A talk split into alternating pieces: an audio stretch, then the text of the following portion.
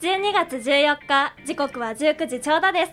北区の皆さんこんばんはこんばんはこの番組は立命館大学産業社会学部坂田ゼミ生による生放送ラジオ番組「アクアワです SDGs の17の目標を達成するためのアクションをみんなで考えていきましょうちなみに「アクアワ」という番組名はアクションアワーの略称ですたまたま聞いてくださった皆様もアクアワを楽しみにしてくださった皆様もぜひ一緒に1時間楽しみましょうはいそんなアクアは第11回目は私たちチームタルトタタンの担当会となっておりますチームタルトタタンのメンバーは私橋本直人金城さとかと川瀬ルナと野尻千里ですよろしくお願いしますさあ11回目の生放送が始まりましたねはいはい、チームタルトタタンとしては3回目の放送ですが今みんな気持ちはどんな感じですか寒いねうん、そんなことより寒いね、うんリスナーの皆さんも足首が体調崩してないです かってそうだね 確かに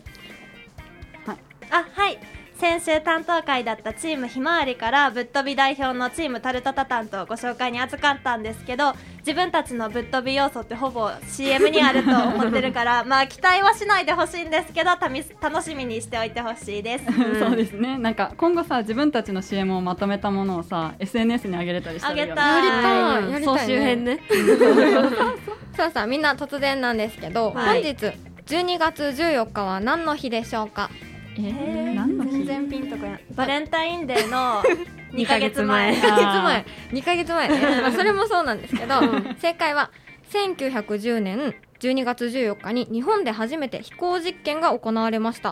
まあ、世界初飛行といえばライト兄弟などだと思うんですけど、んそれの7年後の7年後の出来事だったそうですげ場所は現在の東京の代々木公園周辺で飛行距離 800m 飛行時間は1分20秒を記録しました、まあ、でも実は14日は公式の飛行実施予定日ではなく日本初飛行の日は12月19日とあなってるみたいですそうなんやえ そうですさあみんな初めて経験したことでなんうかん感動したこととか印象に残ってるものとかありますかー、はいありますルナ高校卒業してすぐに髪の毛染めたことやと思ううなーんなんか高校の時とにかく髪の毛明るくしたくてで卒業してもうすぐに美容室行ったんやけど、うんうなんか正直自分が思ってるような色には最初はならんかったんやけど最初はねでもそうそう最初は難しいからね、うんでももう感動してもう鏡見て、すごいすごいって美容師さんの前でいかわいい可愛い想像できるなその様 子できるねなんか他にもなんか使ったことのないコスメ買って使コスメ使う時とかも結構感動する、ううんん確かに確かにねドキドキするよねドキドキするねうんいいね新しものさあ盛り上がってきたところですが、そろそろ次のコーナーに行きましょうか、使うのはい放送中にこの番組の公式ツイッターもどんどん更新されていくのでぜひツイートを見ながら放送をお楽しみくださいアカウントはひらがなで「アクアワ」や「立命館ラジオ」と検索していただければ出てきますのでぜひフォローもお待ちしております皆さんも「ハッシュタグアクアワ」をつけたツイートをして一緒に番組を盛り上げましょ先ほどもお話ししたように今日は日本で初めて飛行実験が成功した日です皆さんは飛行機に乗ってどこへ行きたいですか私は9月にゼミ旅行でゼミ合宿で訪れた北海道の帯広市にもう一度行きたいですそれではここで一曲お聴きください愛子で飛行機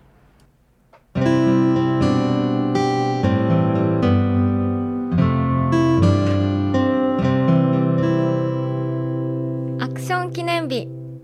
地球の未来を守るため世界の未来をより良くするため達成すべき SDGs の17のゴールこのコーナーでは京都市北区を中心に SDGs に関わるアクションを取材し活動を始めたアクション記念日から現在に至るまでのお話や思いに触れていきます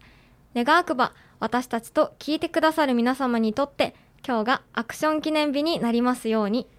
うチームタルトタタンでは SDGs の17のゴールの一つ12番目の「作る責任使う責任」を取り上げます今日は「衣食住」の「衣」第2弾をお届けしてまいります今回チームタルトタタンでは橋本と野尻が株式会社カラーループ代表取締役内丸素子さんにインタビューをさせていただきました内丸さんのご意向により実際のインタビュー音源は放送できないことを初めにお伝えしておきますカラーループは廃棄繊維を素材の色によって分別し新しい製品にアップサイクルを行われている企業です内丸さんすごくね気さくで丁寧な方だったよねうん、もうほんまにすごい優しい方やった。ね本当うに、へーん、あの製品をもうどんどんどんどんこう見せてくださって、えもう全然写真撮ってもう綺麗に撮ってねって言ってすごい、うん、可愛らしい方でうんすごいありがたかったね。うんうんうんはいあじゃあ初めにね詳しい内容に入る前に皆さんに質問ですえっと現状日本では年間どれくらいの繊維が廃棄されてると思いますかえむずー、全然想像つかんないイメージがつかんねうん、うんわからん実はね年間で200万トンも廃棄されてうるの、んうんそうでこの中のざっくり半分が衣類なのね、うんうん、で200万トンの繊維の廃棄って大体まあイメージつかないと思うので、うんうんうんこう T シャツ1枚がもう約 100g だとすると日本で1年に200億枚の T シャツが捨てれ捨てられてるっていうことに結構多なめいっちゃ多い気だがっすてる日本人ってさ1億人ぐらいいるやんか、うんうんうんってことは1人200枚ぐらい捨ててる計算になるよな確かにそうそうそうすごいなうん、じゃあもう一つ質問なんやけど、うん、廃棄される200万トンの繊維のうちどれぐらいがリサイクルされてると思いますえーでも多そう洋服リサイクルするのって結構うんうん定着されてるイメージある、ね、なんか持っていくところとかも多いしうんうなんうんうんうんうん実はねさっき話してた200万トンのうちリサイクルされてるのはたったの4分の1 200万トンの4分の1ってことは150万トンぐらいは捨てられてるってことやねそう残りのうん4分の3の廃棄は全部ねそのまま焼却処分されてゴミとして捨てられておしまい多いよな、うんなんか結構リサイクルされてるイメージあんねんけどでもペットボトルとかアルミ缶とかって結構積極的にリサイクルされてるから服だけ極端に捨てられてるのがすごい意外やった、うんうん確かになんか服のリサイクルってさしやすそうやのになんかうんなんであんまりされてないやろってめっちゃ思った、そうまあその原因がですね衣類ってこういろんな素材や色が混ざってるのね、んうんうんそう服ってこう着心地とか機能のためにこういろんな素材のいいとこ取りをして作られてるものが多くて、うんこう天然素材も化学繊維も一着に混ぜられて作られてるんよ。あー確かになんかタグのところにさうん「わた何パー」とかでさ成分表みたいなのあるもんねあーそうそうそ確うかになんか今の時期やったら特にダウンの中身とかもさ人工のダウンと、うんうんあのあ人工のダウン天然のダウンと、うんうんそうじゃない人工のものと結構ミックスされてる商品うん多いよな、うんうんなんかあったかいものにしたいからやっぱ混ぜられてるのかな、そうねね、機能性高めるためにね、でもなんかそうやっていろんな素材を混ぜちゃうとリサイクルの時に大変になってくるっていうそうなんですよ、うんこうそもそもね繊維って一口で言ってもこう素材によってかなりその作り方が違うねんか、うんこう素材のでき方がね、うんうんこう例えばコットンとかウールだったらこうよって糸にするしポリエステルだとこう原料の石油を溶かしながらこう引っ張って糸を作るへえ、うん全然ものによって出来方が違うんやなそうそうそうそうだから作り方がちば違えば、うんその必然的にリサイクルの時の扱いも素材によって変わってきちゃうのね、うんだからその素材が混ざってるとリサイクルがすごく難しくなってくるなるほどそうあと、うんあの加工技術が今ってすごい進歩してるから、ん見た目とかさ手触りとかで素材を判別することが難しいのね、あーなんかさ例えばさポリエステルとかだったらさ、うんなんかあれがまさか石油からできてる とかその使ってて全然想像できないわからんなそうだからそういうもろもろの理由で完全に素材ごとに分解するっていうことが不可能になってくるへうんーなんかルナも服屋さんで今働いてるんやけど同じでき同じ製品ん同じ素材でできてる違うひ商品でもうん手触りとかが全然違うんやんか、うだから確かに手触りとかで判断するのって難しいなって思う、うん、確かに、実はこうね繊維のリサイクルがあんまり進んでない要因っていうのは他にもあってこうそれが繊維に関するリサイクルの法律がないっていうことやねんなあそう今あるのやったら例えばこう自動車リサイクル法とか家電リサイクル法とかこういろいろリサイクルに関する法律はたくさんあるんやけど、うんまだ繊維のリサイクル法ってないねんあ確かにへーそうそうなんやなんかそもそも服のイメージもそうやけどさその先のもっと細かい繊維ってあんまり意識したことないもんね、あーうんこう内丸さん曰くこう古着屋さんに持ってこられる服たちもほとんどは店頭に並ばず捨てられてるってえなんかさ持ってった時ってさそれでリサイクル完了みたいな気持ちで持ってってた確かにね服は服に生まれ変わると思ってた、ううんん、でもなんか古着ってタグが切られてるものもあるし、うんあとなんかいっぱい着用されてるうちにさ素材の表記がさこう擦れて薄れちゃったりしてるから、うんうんその法律上商品として売ることができるものが限られてる、うんああとね従来だと廃棄される衣類を活用する時はこう今言ってたね中古衣類とかあと産業資材って言ってこう工場とかうんうん見えない場所で使われてることがほとんどで、うんこうなかなか消費者が見えるところってなると、まあ、災害用毛布とかあるあるけどこう現状の廃棄衣類の活用だとこうワクワクするものがないっていうふううんに内丸さんがおっしゃってました。確かに、へうーでんこういう衣類とか繊維がうまく活用されないまま捨てられてるっていう背景から、うん内丸さんは色に着目した取り組みを始められました、うんでそれがあのカラーリサイクルシステムって呼ばれる色であの廃棄繊維を分別するシステムになりますすごいなんか色で仕分けるって全然イメージが想な像、あうん、つかんかった、ね着眼点が面白いようん面な、白いねこうカラーリサイクルシステムは色で分別してアップサイクルをしてるからあの染料を使わないでうんうん環境負担の大きい脱色の工程を行わなくて済むっていう,、そうあともう一つのメリットがこういろんな色のせ繊維がね混ぜられてるから、うん他にはない独特な質感の製品になるってこえと、へーそうなんだ、うんそうでこのシステムから実際にできるのがあのマグネットバーとかうんあとフラワーポット、ビーガンレザー紙フェルト、あとボードとかもう本当にいろんな種類のものにね、生まいれっぱいある。るね、うんうん布からフラワーフラワーポットってすごいなすごいな水も確かに漏れたりしやんってことやうんんうな、んうんあでねここに実際に内村さんからいただいたマグネットバーがあるから、はいみんな実際に触ってみてくださあい。りますね、はいこれ繊維なんていう、うんなあなんか断面が見えるんやけどさなんか木の木目みたいになってるそうね、んうんうんもうなんか繊維とかってさ柔らかいものやけどさうんこんな硬くなるんやっていう、なあうんすごいねうんすごいサラサラしてるよね、うんそろそろしてるこう実際にインタビューの時に他のねいろんな製品も見せていただいたんやけどこう紙だとこう和紙みたいな触り心地やったり、うんこうボードだとコルクボードに近くて、うんこうかなり硬いものになってて、うんうんこういろんなね素材の感じが、うんうんそうだね、うん手触りが全然違ったよね。そうそうそうなんでこんなに種類の違うものが作れるんあこの廃棄繊維を使う時っていうのは素材その廃棄繊維を素材にする時っていうのは、うん新しい製品を作る時にその廃棄繊維を100%使って作るんじゃないのね、うんうんなんかその繊維と樹脂をハイブリッドして製造するうんあだあからそのバランスとかあと加工の仕方次第でうんもういろんな製品が生み出せる、へーなるほどねなんか独特の質感になってて商品に出てて面白いような、ん、確かになんかこんなさいろんなものをさ全然かけ離れたものを作れるんやったらさ服から服作るのもめっちゃ簡単にできそうよなうんそれはねまだ難しいんですうんあらよ、んそうまあ、さっき言ってたみたいにこう日本では法律の問題があってこう素材をちゃんと明記しないといけないから、うんこういろんな繊維を集めてできたもので製品をそ販売するっていうことがすごい難しいねんなうんそうあとはあと他にも問題はいろいろあるんようん、なんかその廃棄繊維は作られた糸と違うからその規格が揃ってないのねうんうんだから中に短い糸があるとそのアップサイクルの難易度があー上がっちゃううんあと廃棄繊維と樹脂のその含有量のバランスによってはその手で糸がちぎれちゃうぐらいうん糸がの強さが弱いものがあるからうんそれもちょっと原因かなってういう、んうんで今は含有量のバランスを細かく調整してその適した糸を調べてる途中だっていうふううんに内村さんもおっしゃってた、うんすごいまだまだ研究中っていう感じやねんなそうねんそうね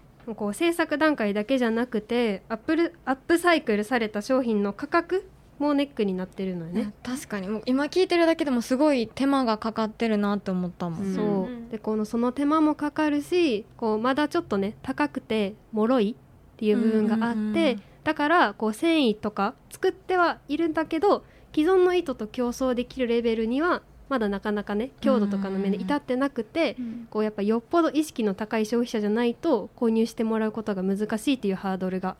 うん、で本当はその繊維から繊維を生み出したいだけどそれがなんか今現実的に難しいから今現在カラーループで服以外の商品を生み出していらっしゃる、うんそういうことなんなやるほどうねんでは最後にアクション記念日活動を始められたきっかけをご紹介します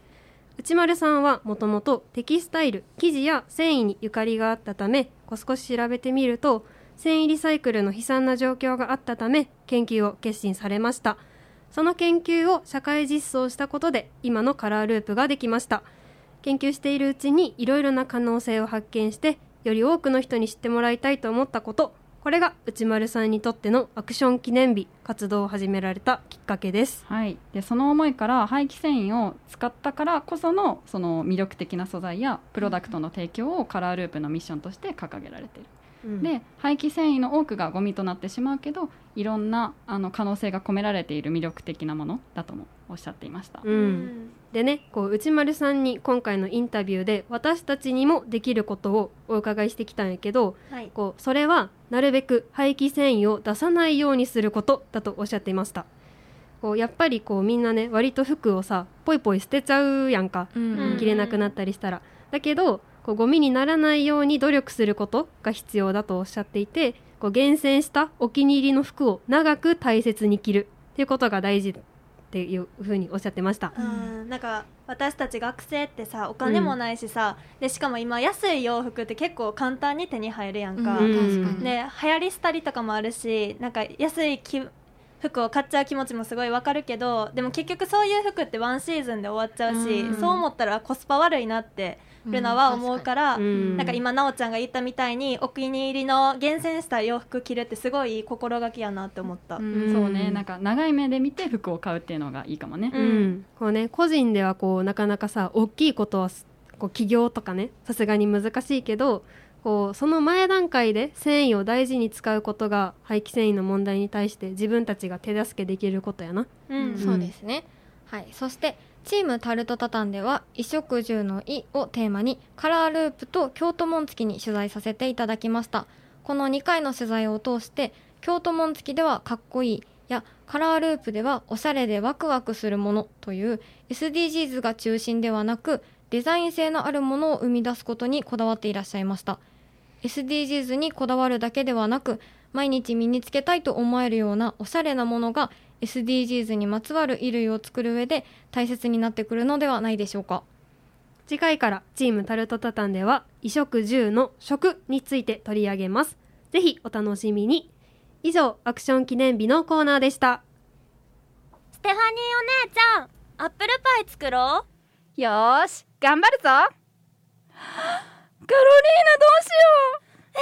お姉ちゃんどうしたのオーブンに入れたはいいけどタルト生地入れ忘れたあー焼けちゃっしょうがないちょっと怖いけど食べてみようたいただきますえ美味しいこれ名前つけて売り出そうよ何がいいかなタルトタタンアクアはチームタルトタタン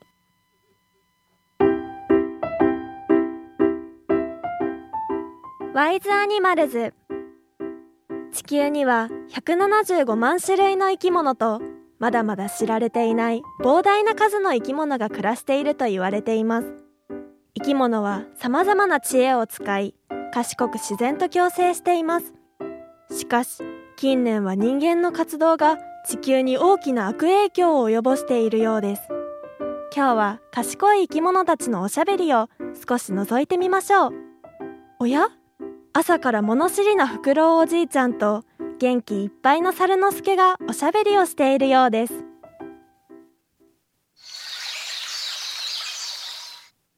フクロウおじいちゃんおはよおはよう猿之助お前は朝から元気じゃなうもちろん今日は森の朝市に行ってたくさん買い物してきたんだ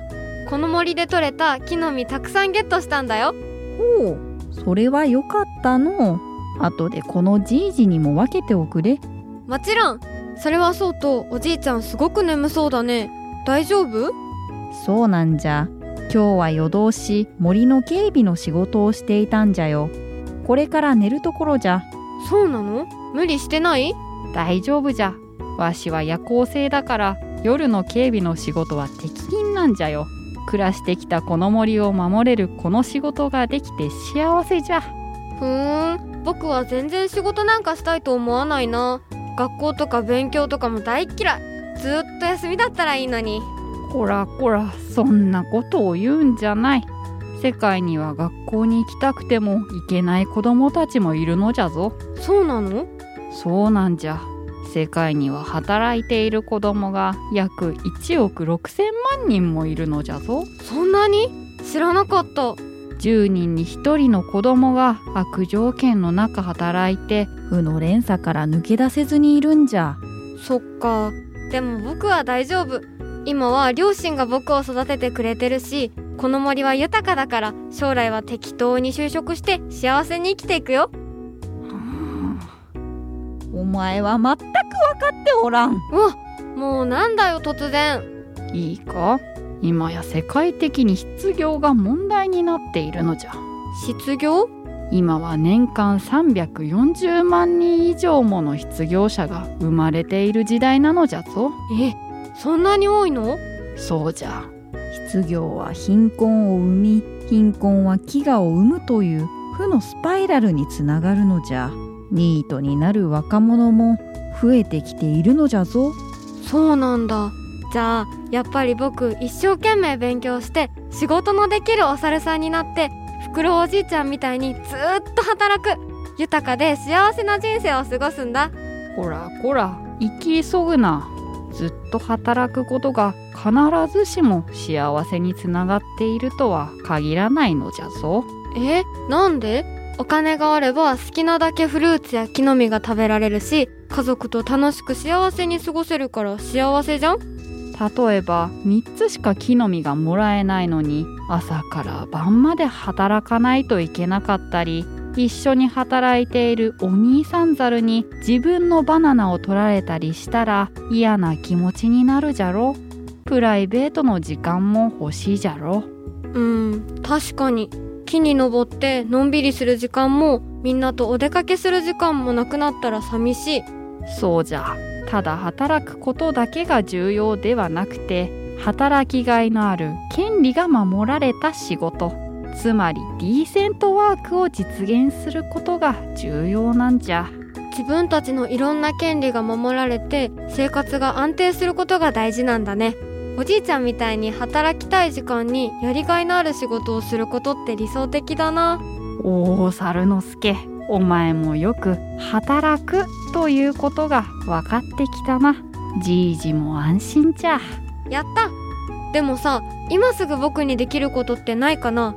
働き始めてからの話なんて僕にはまだ難しすぎるよ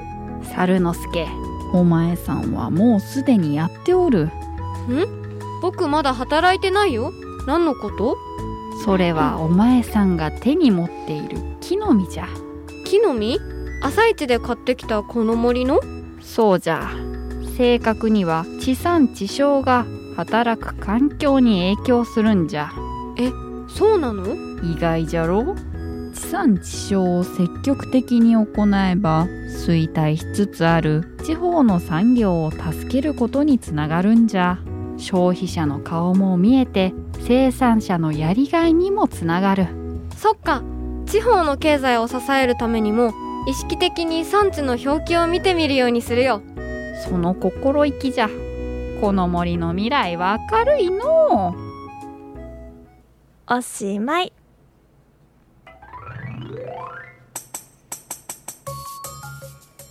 みんなのタルトタタン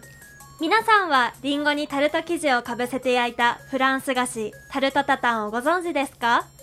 このコーナーでは私たちのチーム名であるタルトタタンをより多くの人に知っていただくためにタルトタタンから連想される様々なキーワードで毎回異なるトークやクイズをお届けしますはいこれまでのチームあみんなのタルトタタンのコーナー では失敗から生まれた成功やリンゴをテーマにお送りしてきましたが、はい早速今回のテーマを発表したいと思いますお願いします今回のテーマはタカタカタカタカタカ「タでん姉妹」ですおーなんでタルトタタンはタタン姉妹の失敗から生まれたスイーツということで、今回は姉妹をテーマにお送りしていきたいと思います、はいなるほちょどっとここで確認なんですけど、はいルナちゃんは妹とお兄ちゃんがいる、うんうんちーちゃんが三姉妹の末っ子はいなおちゃんは弟がいるはい私はお兄ちゃんがいる、うん合ってますか皆さん合ってますすよかった まあこんな感じでチームタルトタタンはそれぞれバラバラの兄弟構成になっております、はいまあ、そしてそろそろ本題に入っていきますと、うんはいここからは姉妹まあ兄弟も含めてゆるーくトークしていきたいなと思いますはいはい、い。そして今回はなんとサイコロを用意しました皆さわん見えますかねはいもうこれはルナちゃんに託した ので任せますよーはいでこのサイコロに兄弟姉妹のあるあるが書かれてるのでそれをもとにゆるーくトークしていきたいなと思いますはいはい準備はいいですか大丈夫です、はいでは早速最初のお題に行きたいと思いますはい緊張するどうぞどうぞね何何何が出るかな何が出るかな何が出るかな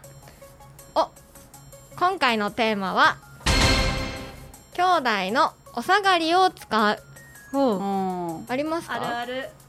そうやんななかん学校のお道具箱とか結構お下がありーじゃない確かに確かにあーそう確かかにもでも、うんそんなに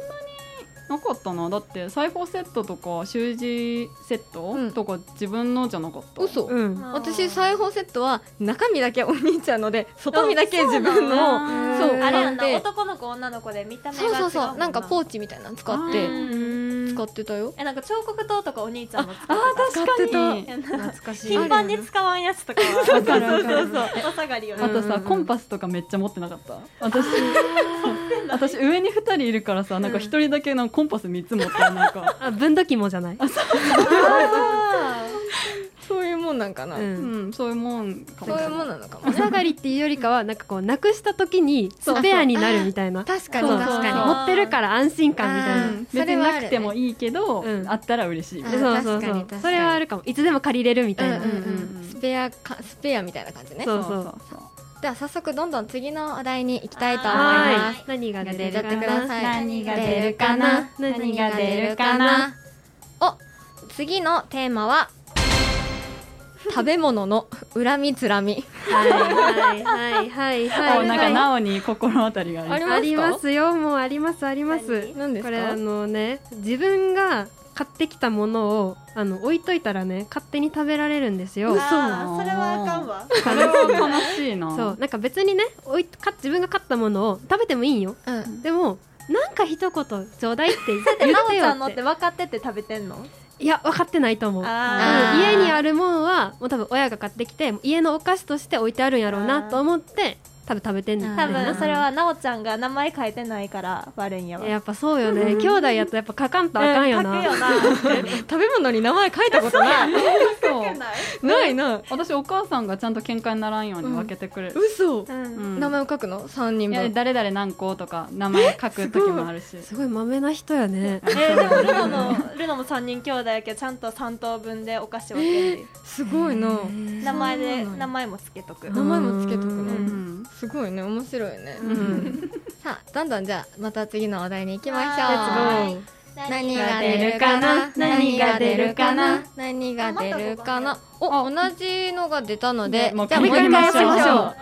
はいどんどん次も行きましょうね、はい何が出るかな何が出るかなお次のテーマは学校の登下校を一緒にするあー確かにしたわかしるますあでもうん登校班が一緒そやうもそうんなそううん何そも登そも校班って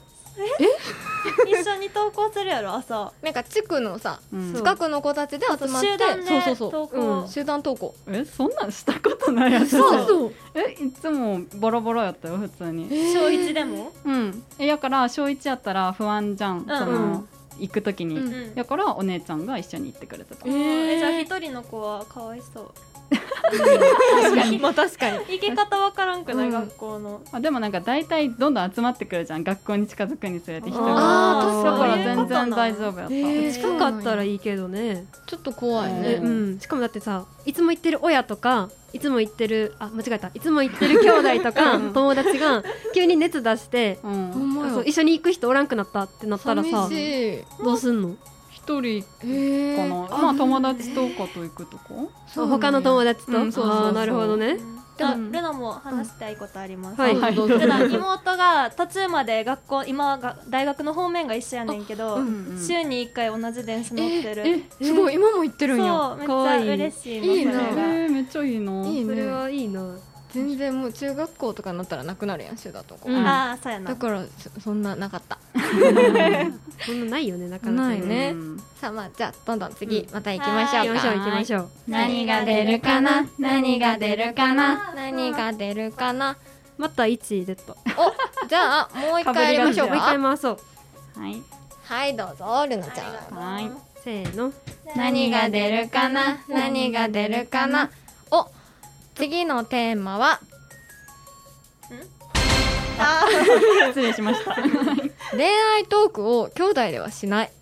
あーーしない出しなる出るの嘘あじゃあルナは秘密主義やから 喋らんねんけど、ん妹が一方的にしてくる、えー、かわいいやんでも頼りにされてるんやねそう多分絶対そうそいううことうんでもなんかストーリーインスタとか見てたらさ、あのフォローし合ってる からあ彼氏できたんかなみたいなてか兄弟とインスタフォローするもんなえしよんえうち弟がインスタやってるかどうかすあ一緒一緒ら知らんねんわかるね知らあないでもお兄ちゃんのは知らんあーフォローしてなうい、ん知ってるいや大きくなってからしたなんか高校の時とかはしてなかったけど大学生で離れてから、えー、そうそれでつながってるんやあそうそういいねそうでも確かに恋愛の話って全くしないかもしないねうん私お姉ちゃんいるんだけど、うん8個離れてるお姉ちゃんいて、うんなんかお姉ちゃん今結婚してるんだけどその、結婚するまで彼氏がいたっていうの一個も知らなかったそうそうなんか全く気配も感じずになんかお母さんにある日なんかこれからなんかお世話になる人 と今日ご飯行くよみたいな感じで誘われてえ誰みたいな思うじゃんで私なんか意地になって、うんえそんな知らん人とご飯行きたくありませんって言ってそれでなんか言ったらお姉ちゃんのこれからあの結婚相手になる人ですよみたいな言われてそうそれで初耳みたいなそうそんなん聞いすごいな義理の妹強っ確かに意地になってたからじゃあまあ最後のテーマいきましょうかはいラストはいうん何が出るかな何が出るかな反対側にど転こがだったどこや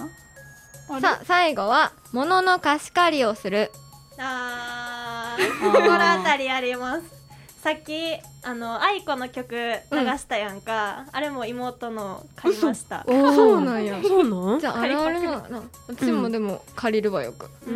んなんかルーナこないださ、うんなんかさとかか誰かがさそれ今つけてるシュシュ可愛いなって言ったらさ、うんこれ妹からパクってきたやつ う黙って借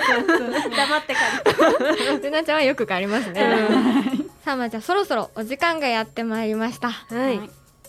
早いですたねはいははいい今回は姉妹をテーマにゆるくテーマしトークしてきまし たがリスナーの皆さんも共感していただける姉妹兄弟のお話があったのではないでしょうか次回のテーマはフランスですお楽しみに以上みんなのタルトタタンのコーナーでしたそれではここで一曲お聴きいただきたいと思います姉妹兄弟の話で心が温かくなりましたねそこで家族を思いながらこの曲を聴いてみるのはいかがでしょうか星野源でファミリーソングステファニーお姉ちゃん私たちが作ったタルトタタンを宇宙にも広めに行こうよえどういうこと宇宙人にも食べてもらうのえそれすっごくいいじゃんちょうどさっき風船がついた空飛ぶ家をもらったからこれに乗っていこうえ誰にもらったのまあいいや行こう結構高いところまで来たねあれそういえば私たち宇宙服着てなくないあ本当だどうしよう大丈夫何が何でも守ってみせるお姉ちゃんタルトタタンをねは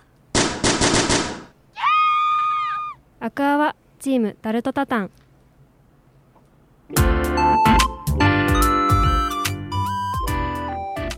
12月14日ただいまの時刻は19時44分ですそろそろお別れの時間です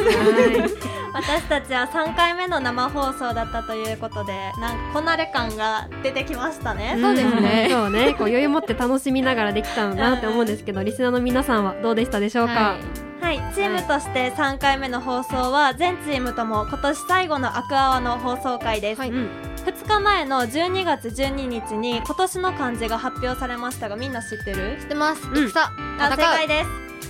あのウクライナ侵攻とか物価高との戦いとか、あとワールドカップの熱い戦いもあったということから戦うという感じが一番応募が多かったみたいです。ですね。ってことでルナらは来年の抱負を漢字1文字で表してもらおうと思います。はいはいってことまあルナから言います ね。ルナは尊敬の尊です。のうん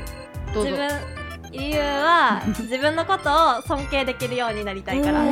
こいいね。なんかメイクとか見た目とかももちろん磨いて尊敬できなんかなりたい自分になりたいしあとなんか今やってるラジオとか、就活とかバイトとかも中途半端にやらずに一生懸命やって尊敬できるように頑張りたいと思います。はいはい。じゃあ次私の字いきますね。はい私は、えっ、と飛ぶっていう字です。うん。まあちょっとありきたりだけどあの就活とか来年は就活とかもあるしあと卒論も書かないといけないから、やっぱり飛躍できる1年にしたいなと思ってうんすごいでね。はい、飛ぶっていう字なんだけど、まあ、あと来年じゃなくてもいいんだけど、ん私ずっと飛び箱が下手なのねだからなんかいつか飛び箱がうまくできるようになりたいなと思って飛ぶも飛び箱いいねどどここででできるの確かに。はいじじゃゃああ次次佐佐藤藤君君ついてましょう。私はあの継続の続の続くっていう感じです。